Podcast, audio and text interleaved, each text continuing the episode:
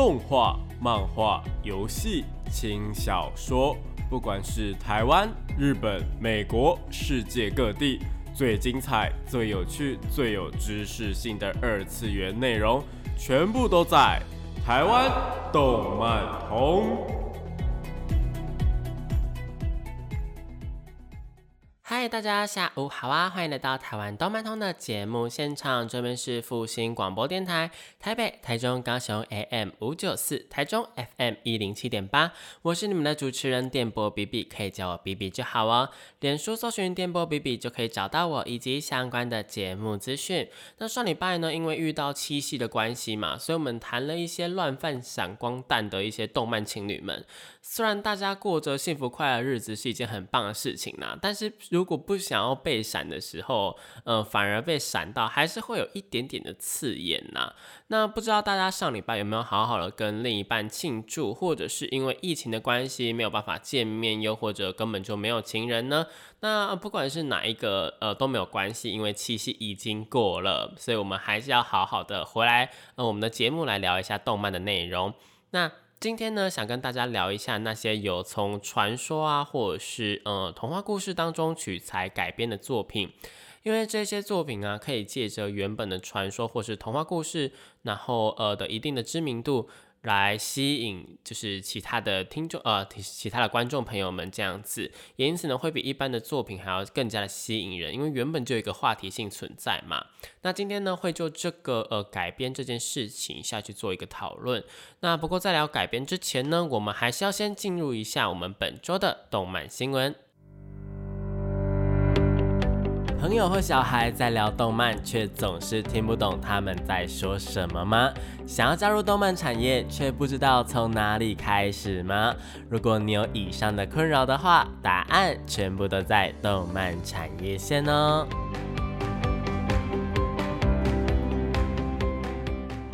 欢迎来到动漫产业线这个单元呢，会跟大家科普一些动漫的知识，有专业的知识，像是动漫这个产业的相关事项，又或者是一些动漫的术语、常识，或者是一些形态等等。每周都会有不一样的内容呈现给大家，记得准时收听哦。那今天呢，就如同开头说的，要来聊聊一些跟传说或是童话故事有关的东西。什么意思呢？简单的来说，就是有使用到这些元素的作品。这样讲，大家是不是会想到那种呃，直接召唤那些传说中的人物出现，或者是跟那些传说中的人物融合之类的，又或者是直接用他们的故事为蓝本出发呢？当然啦，这些都是今天呢可能会提到的东西。不过其实呢，有更多的作品啊是会拿传说中的部分设定来做使用，然后巧妙的融合进去作品的世界观。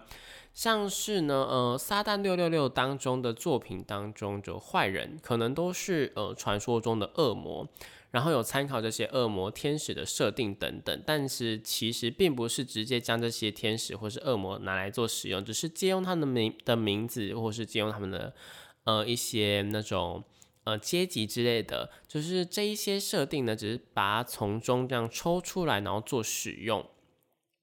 那接下来呢，就是要一探究竟，跟大家聊聊呢有关于这一些的内容。首先呢，聊到改编动画，我觉得最为人所知的，应该就是我们的迪士尼长篇动画系列了。我相信很多人，就是包括我自己，都因为小时候啊，就是看迪士尼的动画电影长大的嘛，所以就会认为说，嗯，这些童话故事都是。哦，最原始的童话故事，就是我们会以为说，哦，白雪公主就是这个样子，灰姑娘就是这个样子，什么呃，小美人鱼的故事就是长这个样子。但是其实并不是，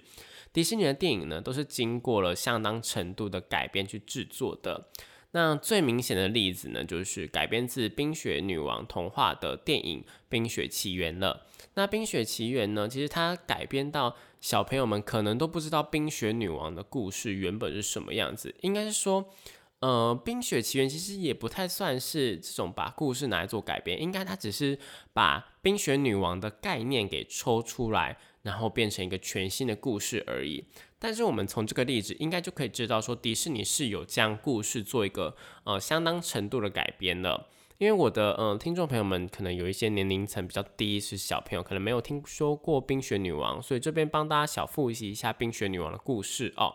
那冰雪女王呢，其实是安徒生的童话故事之一啊。是在讲说有一个恶魔，他打造了一面魔镜。那魔镜呢，有一天就意外的被打碎，然后它的碎片就四处的飞散，然后不小心掉进一个正在玩耍的小男生的眼睛里面。结果这个小男生呢，个性就突然变得很冷酷无情。那某一天呢，就被冰雪女王给接走了。那他的青梅竹马呢，为了要拯救他，然后就开始了一趟冒险的故事。那我们就是可以把它改，呃，套用在那个《冰雪奇缘》上面，就是。呃，冰雪女王并没有接走他，而是那个小男生就是艾莎她本身呢，她的青梅竹马就是她的妹妹这样子，所以呢，我们就是可以把它套用进去里面。那呃，故事的走向也是差不多的，只是差别在呃，他们并不是他们里面并没有真正的坏人这样。那因为这个改编呢做了相当大，所以让人很明显的知道说是改编的。但比较早期呢就没有这么好分辨哦，像是最早期的白雪公主啊。我就是真的觉得说故事就是长这个样子，但是其实白雪公主的原本的版本，或者应该说，嗯，在迪士尼以前的版本们呢，就是没有到那么的可爱，那么的亲民呐。那最原始的白雪公主呢，呃，其实也不是最原始，最广泛流传的白雪公主。在迪士尼之前的是来自于格林童话。那有人证实说，最一开始的格林童话呢，其实欺负白雪公主的人并不是她的继母，而是她的亲生母亲。只是因为这样的设定啊，似乎引起了当时还蛮大的反弹的，所以后来呃，通行的版本就一律将生母改成了继母。那原本的小矮人也没有这么亲民。那作品里面有一些见血的部分呢，也被改掉了。确确实实就是被改编成一个比较适合小朋友们看的剧情。那其他像是《仙女奇缘》呐、《睡美人》呐、《小飞侠》啊、《木偶奇遇记》等等的作品呢，也都是有将比较不适合小朋友们的剧情给删减掉之后再重新制作的。那虽然童话故事这种东西啊，本来就是能够口耳相传，有相当多版本的事情。因为可能我听完故事之后，跟呃小朋友们说一些晚安的一些故事的时候，可能就会自己做一些改编。那小朋友们就会只知道我改编过后的那个版本。这样，童话故事就是有一个这个还蛮有趣的，嗯呃设定存在吧，就是它经过口耳相传之后，就会变得还蛮不一样的。所以呢，也没有人会特别去在意原版这件事情。但长大之后啊，如果现在你去查那些原本的内容，就是还是会有一种。蛮特别的感觉就是了，也就是因为这样，所以有蛮多人会特别去钻研童话故事这个部分，去考究以前的童话故事的原型到底是什么东西。也有非常多的作品会去考究这些东西之后再加以改编。比方说，我们著名的 Fat 系列，就是很常将这些人们听到的传说改编成人物之后，再将隐藏在其中比较少人听到的设定。或者是比较少人流传的事迹，变成那个呃角色所隐藏的另一面等等。我认为啊，如果想要走那个改编故事，或者是想要找寻一些作品的灵感的话，呃，这类型的叙事手法呢是可以去参考看看的。那刚刚有提到，还有很多人去钻研这个部分嘛，也是因此啊，所以才会出现有所谓的暗黑童话故事，会去探究说，呃，童话故事他们。呃的原型是什么？会不会很恐怖？比方说像是呃日本啊，会有那种警告小朋友们晚上不要出门乱跑，不然会被鬼抓走的传说。可能原型啊，就是因为以前会有很多那种呃拐骗小朋友的坏人之类的，美其名呢是童话，但是实质上其实是一个警告意味还蛮浓厚的故事。有些探讨原型之后啊，还会去做人物的侧面解析。解析为什么这个人会想要做出这样的行为等等。我们以刚刚的白雪公主为例子好了，大家有没有想过王子亲吻白雪公主这件事情？其实还蛮诡异的。王子遇到白雪公主的时候啊，白雪公主其实看起来，任何人看起来都是已经死亡的状态，而且呢还被小矮人们给放在棺材里面。但是王子竟然是一见钟情。然后还去亲吻那个尸体，虽然乍看之下是很美好的故事结局啦，就是王子去亲吻白雪公主，然后把她救醒了。但是如果以现实一点的角度来看的话，难道王子不是在亵渎尸体吗？大家可能没有想到的事情是，亲吻这件事情啊，其实是迪士尼改编的剧情，原本的描述里面并不是这样子的。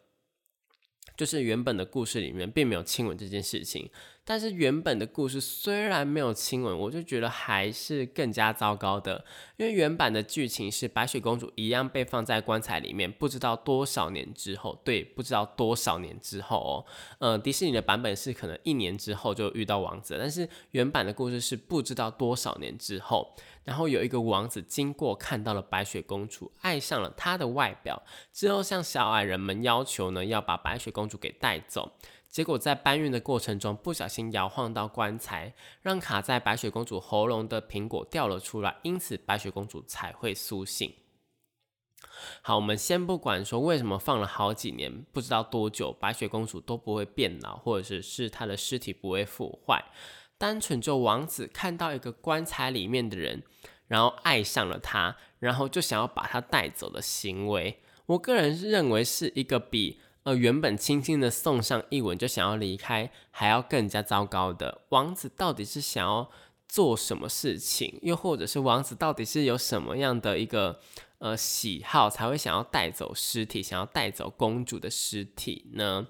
那另外迪士尼的版本的结局啊，是继母站在悬崖，不小心被呃闪电给击中，然后掉下悬崖死掉的嘛。但是原本的剧情啊，其实并不是这样的。原本呢，将白雪公主杀死之后啊，王后呢是有回去皇宫的，并且继续问她的魔镜说，最美丽的人呢是谁？但是没想到魔镜竟然回答她说是接下来要成为新皇后的人。那不知道白雪公主被救活的皇后呢，就去参加了王子的婚宴。这时才发现说白雪公主竟然没有死掉，所以她就决定说要在那个婚宴上面制造一些混乱。但是王子啊，就是一声令下，就强迫了皇后。穿上了烧红的铁鞋，只能不断的跳舞，直到自己精疲力尽死亡。那这个结局确实就是不太适合给小朋友们看，就是了。而且穿上烧红的铁鞋，然后不断的跳舞，是不是也让你想到另外一个故事呢？那这个我们就先暂且不提哦。那关于白雪公主，还有另一个蛮有趣的改编，那就是呃白雪公主的形象。有不少的创作者们呢，他们会去认为说，呃，白雪公主啊，她不自然的白皮肤，然后黑色的美丽的秀发以及鲜艳的红唇呢，这几个迹象让人觉得说跟吸血鬼的形象是有个重叠在的。也因此啊，有蛮多的创作者他们会在创作中会将呃白雪公主设定为呃吸血鬼就是了，而且呢，呃这个吸血鬼的部分呢。白雪公主她去吃那个红苹果，也有人会觉得说那个红苹果就是去吸别人的血的意思。我个人觉得还蛮有趣的。然后呢，还有人会去猜测说，白雪公主其实是掌握着嗯王国里面的大权，皇后呢只是看不下去被控制的国王以及其他的子民们，所以才会出此下策要把白雪公主给抹杀掉。所以搞不好白雪公主呢，在其他的世界观里面，其实根本就不是什么楚楚可怜的女主角。而皇后呢，也不是真的什么很坏的坏人哦。大家不妨思考一下，说，呃，这样的改编有什么样的乐趣存在？那讲到这边呢，我们就先暂时休息一下，听一下一首还蛮好听的歌曲，是来自于动画《艾美洛阁下二世事件簿》当中的片尾曲《云雀》。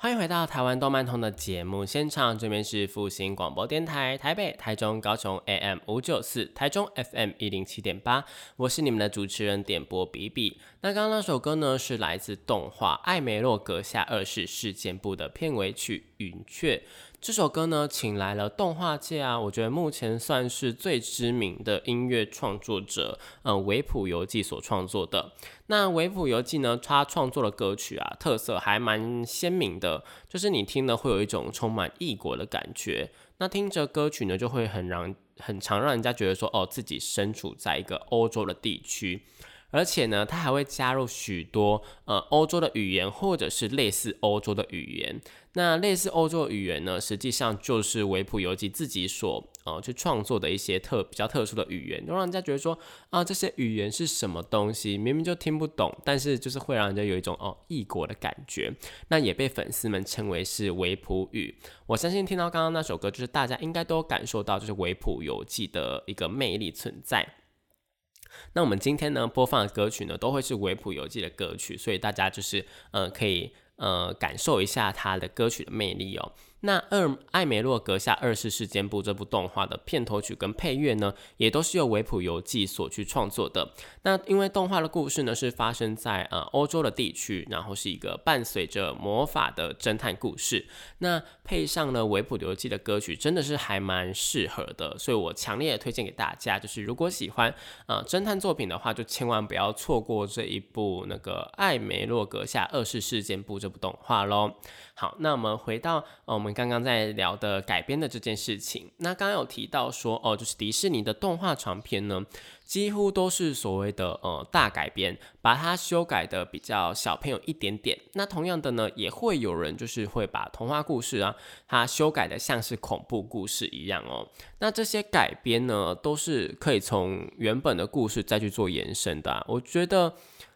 非常的适合，就是那种呃不适合从零开始创作的创作者们，就是可以把童话故事的概念给抽出来。比方说像是赤发呃白雪姬这部作品好了，就是一个将白雪公主的概念给抽出来做改编的作品。那故事呢，使用了白雪公主的名字，在森林生活的背景，以及有人守护，还有王子出现等等的剧情。那剧情中的就是会让人家有这种类似，就是似曾相似的剧情出现过的感觉。不过本质上来说啊，这呃赤法白雪姬跟白雪公主是完全不一样的故事，只是呢将白雪公主的部分的设定套用在作品里面而已。我觉得这个还蛮嗯，怎么讲？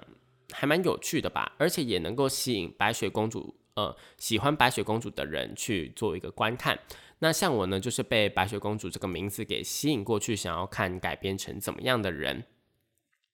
那另外讲到童话故事啊，就是改编就不能够不提到一个日本的小说家所写的令人站立的童呃格林童话这系列。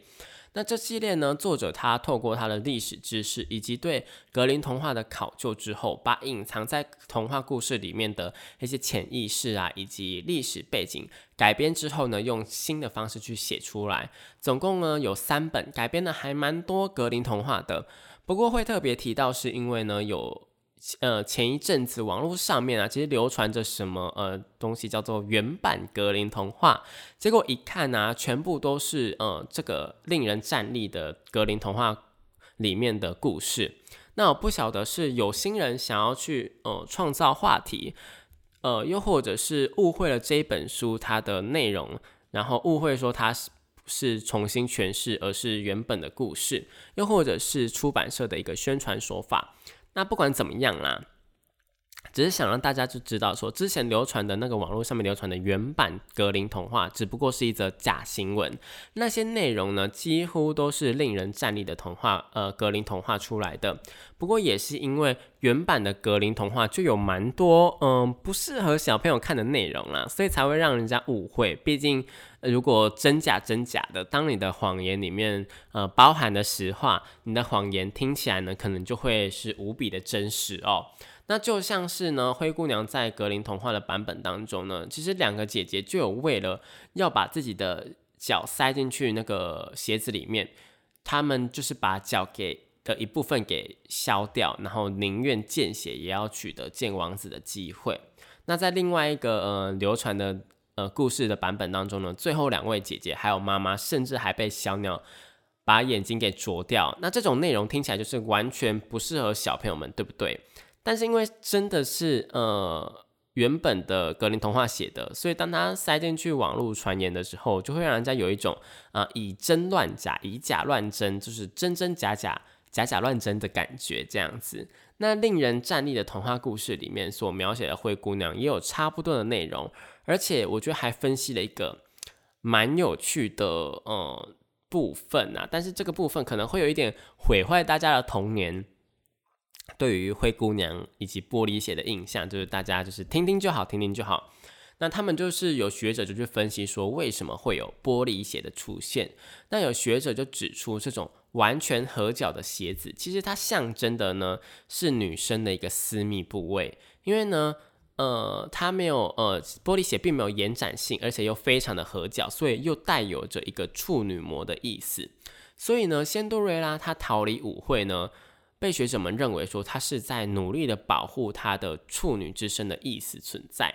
那另外呢，同时也同呃同样也是在这方面做一个描写。另外一位学者呢，则是指出一个完全不一样的方向哦。因为呢，在德国的地区啊，有一个让女孩跳过火堆的仪式，就是有点类似于我们这个传统的民俗会有的那个跪会、跪会过火保平安的意思一样。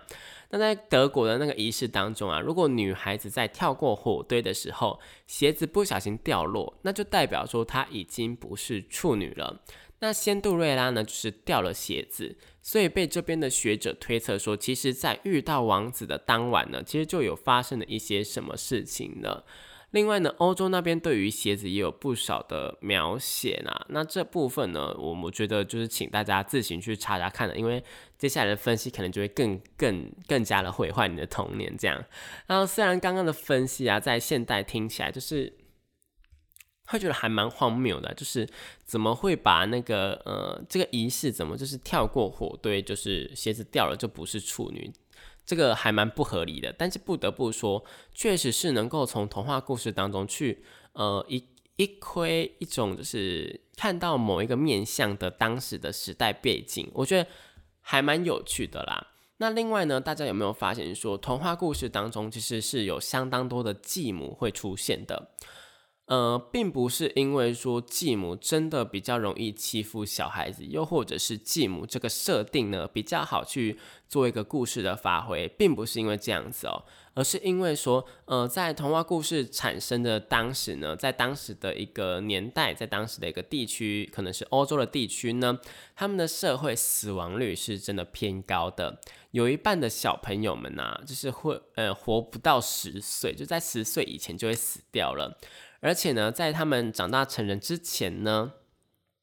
还会有一部分的人，他们会失去他们的母亲或是父亲，因为他们当时的一个呃卫生观念可能不太好，然后再加上当时呢一个医疗呢也没有到那么好，所以死亡率是偏高的。而且呢，呃，因为在成年之前呢，有一半的小朋友就失去母亲跟父亲了嘛，所以换句话说。换句话来说，那些呃失去伴侣的母亲或者父亲呢，都还是很年轻的。那还是很年轻的时候就失去伴侣，理所当然的，你去再去结婚或者是你再去娶的几率呢，也会就会比较高一点点的。所以并不是刻意呃要去呈现一个继母这种设定，也不是故。故事要因为方便，所以去写继母这种东西，而是在那时候呢，继母的比率呢，真的是比较偏高的，至少比起我们现在来说，是真的高还蛮多的。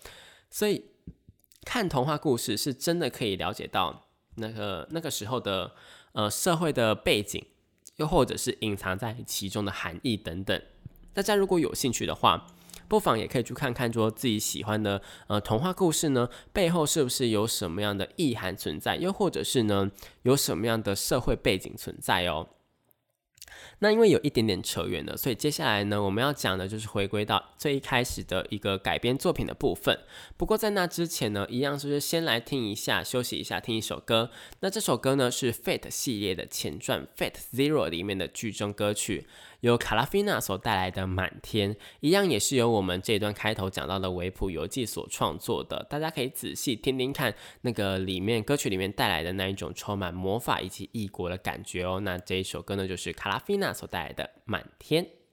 欢迎回到台湾动漫通的节目现场，这边是复兴广播电台台北、台中、高雄 AM 五九四，台中 FM 一零七点八，我是你们的主持人电波 B B。那刚刚那首歌呢是 Fat Zero 里面的呃剧中歌曲，由卡拉菲娜所带来的满天。我们接下来呢就是要来聊聊 Fate 系列，因为 Fate 系列呢确实就是采用了大量的传说以及呃童话还有历史人物的一个作品哦。那这个系列呢，我们节目呢之前在聊同人作品啊，就是行月啊，或者是游戏的时候有稍微带过。不过都没有好好的聊过一整个走向啊，就是没有好好的来推荐说，呃，这一整个系列的作品到底是怎么一回事。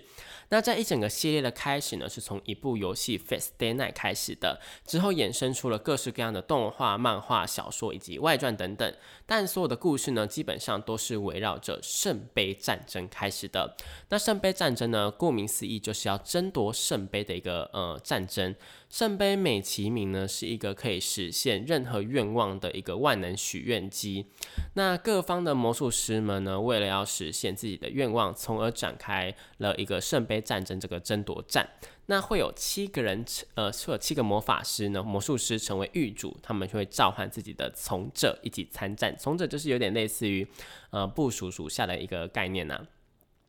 那从者这个设定呢，是 Fate 系列里面最吸引人的地方之一，因为所有召唤出来的从者呢，都是历史或是传说中有名的人物，像是最经典的亚瑟王呢，就是作品中的主要角色之一哦。那呃，狱主呢，要负责去拟定战略，以及提供他们存在于现世的魔力。也就是说呢，任何一方死掉呢，都会造成他们那一组的落败。那一场魔术师之间的你死我活的战争就此展开了一个序幕哦。那刚刚提到的从者呢，就是跟今天的主题有关的部分。那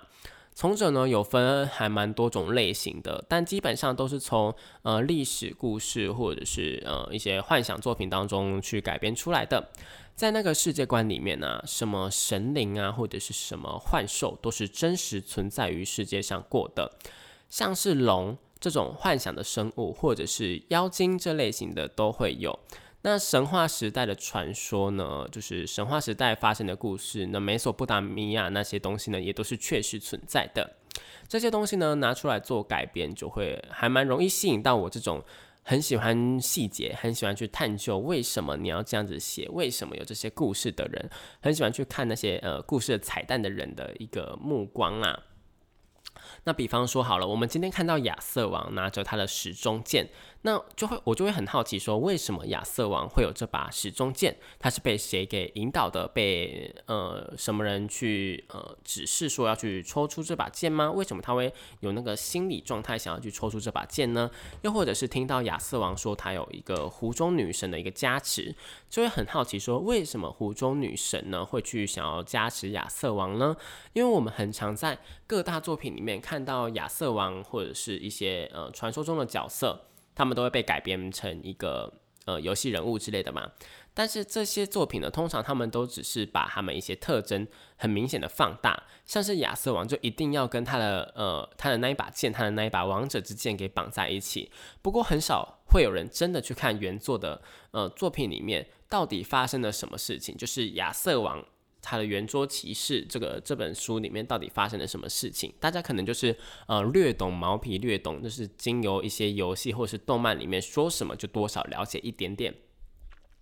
不过 Fate 系列啊，我觉得不太一样。Fate 系列呢，在这方面呢会特别去做一个研究，不止呢是把某一些特征给放大，因为呢它是直接把人给召唤出来，所以更像是呃把以前的故事跟现在的时空背景。去做一个融合的感觉。以前他们在原作小说里面发生的事情啊，都是包含在角色里面的了。所以像是亚瑟王的骑士团，跟他有哪些过节，跟他有哪一些故事。如果是在 Fate 系列的世界里面呢，遇到的话，也会发生这些支线的故事，也会有这种叙旧的环节出生，呃，发现发现。那把以前的人呢搬到现代来看呢，我觉得还是还蛮一个蛮有趣的呃的设定啦。而且呢，还会在召唤来的时候，顺便把那一些就是很多作品会用的穿越时空的烂梗给解决掉。什么烂梗呢？哈，就是那种就是以前的人呢看到。来到现在之后，他们可能第一个会惊讶，就是哦，街上怎么会有汽车在移动？会说那是铁盒子在移动，或者是看到电视机就会说哦，为什么箱子里面或是板子里面会有那种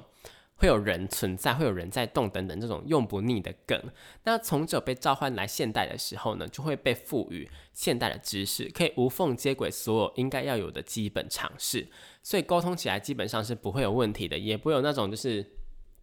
刚提到那种烂梗出现啦，那费德系列要先看哪一部作品呢？上面的规则如果有看懂的话，应该会发现有几个疑点。第一个呢，就是为什么会有圣杯战争的出现？这牵扯到剧情，所以我只能说呢，这是魔术师们的一个嗯计划吧。不过圣杯确实是有实现愿望的功能存在的，就是所以他们去争夺圣杯这件事情本身上来讲是没有问题的。那第二个呢，是为什么会有那么多次的圣杯战争？撇除掉外传以及平行世界的故事线，因为呃这个系列有非常多的平行世界。那每呃只看主传的部分的话，每一次的圣杯战争都是以失败收场的，可能是从者啊没有办法听从指挥，也有可能是圣杯战争这个仪式呢出了什么问题。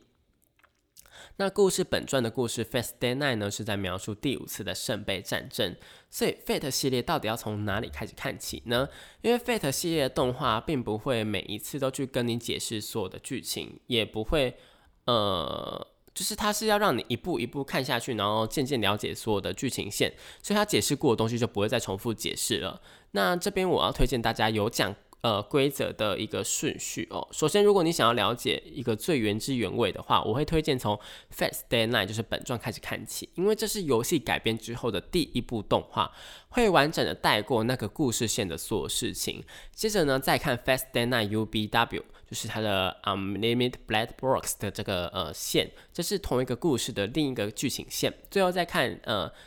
它有一个电影版《Fast Day Night》的三部电影版，就是呃《Heaven's Feel》，也就是俗称的 HF 线。那三个故事线呢，虽然都是同一场圣杯战争，都是第五场的圣杯战争，但是因为他们呃主要的女主角不同，所以造成的故事的发展也会有所不同。如果从剧场版开始看的话，就是会有一些东西就是完全看不懂。因为他可能已经在第一部《Fast Day Night》里面，就是 Fate 线里面呢，已经把它解释完了，所以他就不会再重复解释了。所以我还是建议大家，如果要看的话，就是建议就是先从第一部的《Fast Day Night》开始看起哦。那第二个推荐的路线呢，我个人比较私心推荐的话。因为我个人比较喜欢这个路线啊，就是从前传的 Fat Zero 开始看起，不只会描写第四次圣杯战争发生的事情，更重要的是呢，这个故事呢，故事线这个剧情，那么也会解释所有圣杯战争的规则。看完之后呢，再去接 Fast Day Night 呢，会让你更加了解故事的发展哦。而且呢，这个前传呢，其实也是呃，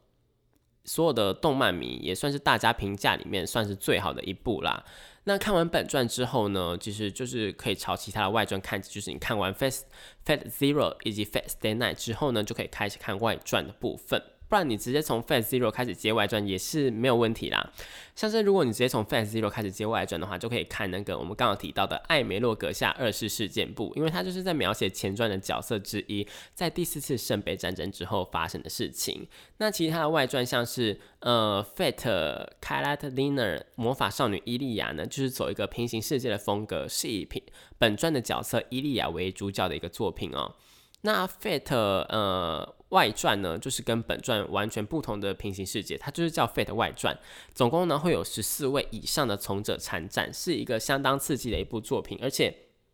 这些呃怎么讲？这些里面会出现的人呢，其实他们在 Fate 的系列里面，就是还是会多少出现一下，就是被召唤出来的从者呢，可能还会在别的世界线、别的平行世界里面出现。这样我觉得还蛮有趣的，就是他每次都会有。不同的形象、不同的故事、不同的一个个性出现，这样。那《Fate Extra Lex Uncle》呢？我个人的话就会比较不推荐大家去看了，因为呢，这个动画改编的还蛮意识流的吧？要这样讲嘛，美其名是意识流啦，但是讲难听一点，就是你会看不懂，因为如果。呃，没有玩过游戏，就是会看得不飒飒的，因为它是呃改编自一个呃 Fate 后来出的游戏。那呃在改编的前提下面呢，就是它好像是把它的观众群设定是在呃有玩过游戏的人才会看得懂的，所以就是你没有玩过游戏就会看得还蛮。呃，不懂他到底在说什么，因为他都没有解释的很清楚。所以懒人包的话，我个人会推荐就是看完 Fast Zero 之后，接着看 Fast Day Night，接着就能自由的接艾梅洛阁下二十事件簿或者是 Fate 外传。那如果还没有决定要从哪一部开始看起的话呢，接下来的节目内容啊，也会把这些系列的经典作品就是一步一步的介绍起来，所以也是不用担心的啦。不过因为时间的关系，所以今天的节目呢也差不多要到尾声了。那如果对于今天的节目内容有疑惑，或者是有什么想要说的啊，可以到脸书搜寻电波 B B 找到我，不管你是要留言啊，或者是私讯我都是可以的哦。那如果喜欢这个节目的话呢，也可以追踪粉砖，就会有更多的节目资讯以及预告。那另外粉砖上面也会有今天介绍的作品以及相关的资料跟文章，欢迎大家去订阅看看哦。那如果想要点播歌曲的话呢，也可以填写表单或者是追踪我的 I G，我会不定期的在上面问大家想要听什么歌。那我是 B B，节目的最后呢，为您播放一首好听的歌曲，一样是由维普游记所创作的歌曲，是来自于 Fate 系列电影版 Heaven's Feel 的歌曲哦，呃，由艾米尔所演唱的 Haluwa Yuku，呃，希望大家都能迎接美好的周末。那这里是复兴广播电台的台湾动漫通，我们下个礼拜同一时间会一样在空中相会，拜拜。